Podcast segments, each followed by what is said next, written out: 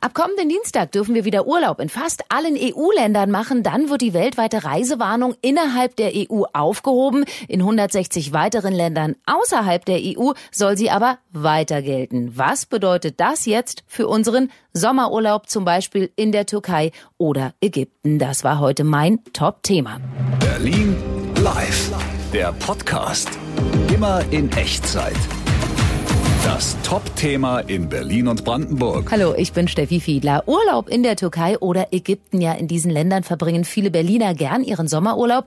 Aber diese Länder gehören auch zu den 160, für die es eine Reisewarnung bis 31. August gibt. Petra Dück vom Reisebüro Travelstar Lichtenberg ist dazu jetzt am Telefon. Frau Dück, Sie machen uns ein bisschen Hoffnung, dass die Bundesregierung für diese Länder möglicherweise noch eine Ausnahme macht, ne? Wir rechnen ganz fest damit, dass es noch eine äh, Regelung mit der Türkei geben wird, dass da auch noch der Urlaub möglich sein wird, obwohl es jetzt im Moment erstmal noch ausgenommen ist, weil ja Türkei im Moment noch zum Drittland gehört und auch Ägypten. Gerade in der Türkei sind die Anstrengungen, wir haben ja da auch viele Reisepartner, mit denen wir zusammenarbeiten. Also was die da auf die Beine gestellt haben, zwecks Hygiene und Hygienevorschriften, ist echt der Hammer. Die warten nur drauf, dass die Leute wiederkommen. Ja, theoretisch und auch praktisch kann man ja trotzdem in Länder reisen, für die es eine Reisewarnung gibt. Aber was kann denn da passieren? Man kann sich dahin aufmachen, das ist dann wirklich unter eigener Regie, aber man muss damit rechnen, dass ich, wenn ich da in dieses Land komme, zum Beispiel eine 14-tägige Quarantäne habe,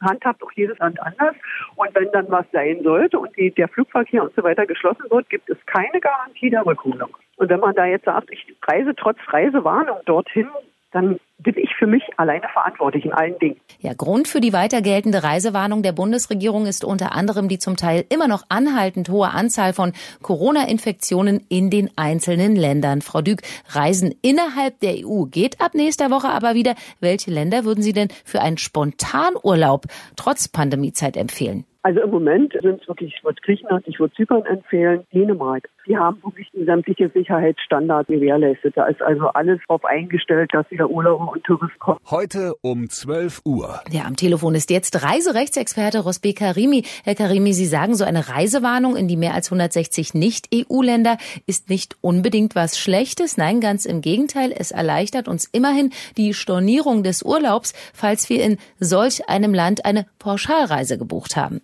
Genau, also im Grunde die Warnung, die jetzt erweitert worden ist, verlängert worden ist für die Nicht-EU-Länder, erleichtert die Rechtslage für die Verbraucher ganz erheblich, weil als Verbraucher kann ich jetzt diese Reisen auch selber stornieren, weil die Reisen so natürlich nicht mehr stattfinden können. Hat dann die Folge, dass ich den vollständigen Reisepreis innerhalb von 14 Tagen zurückbekommen muss.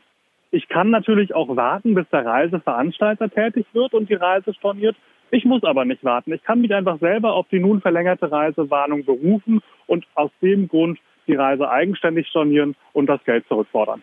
Ja, und wenn der Reiseveranstalter sich erstmal querstellt und mir das Geld für meine Thailand-Pauschalreise nicht gleich erstatten will? Ich bin immer vorsichtig mit äh, Empfehlungen, gehen Sie zum Anwalt genau wegen diesem Kostenrisiko. Aber in den Fällen ist es wirklich rechtlich zu 100 Prozent äh, sicher und auch wirklich einfach ausnahmsweise mal, weil es steht einfach so im Gesetz drin. Bei einer Annullierung einer Reise, Stornierung einer Reise muss das Geld innerhalb von 14 Tagen zurückbezahlt werden. Das heißt, ähm, zum Beispiel bei mir in der Kanzlei, wenn ich das so sagen darf, verzichte ich auch auf eine Vorkasse bei meinen Mandanten, weil ich genau weiß, die Kosten bekomme ich in jedem Fall zu 100 Prozent von dem Reiseveranstalter erstattet. Heute um 15 Uhr. Ja, und dann kam, wo wir gerade übers Reisen sprechen, noch eine ganz wichtige und schöne Nachricht für alle Deutsche und Polen in Berlin und Brandenburg. Ab Samstag, genau genommen von Freitag zu Samstag, öffnen die polnischen Grenzen wieder. Dann können sich Familien, Freunde, Angehörige und deutsche und polnische Arbeitspendler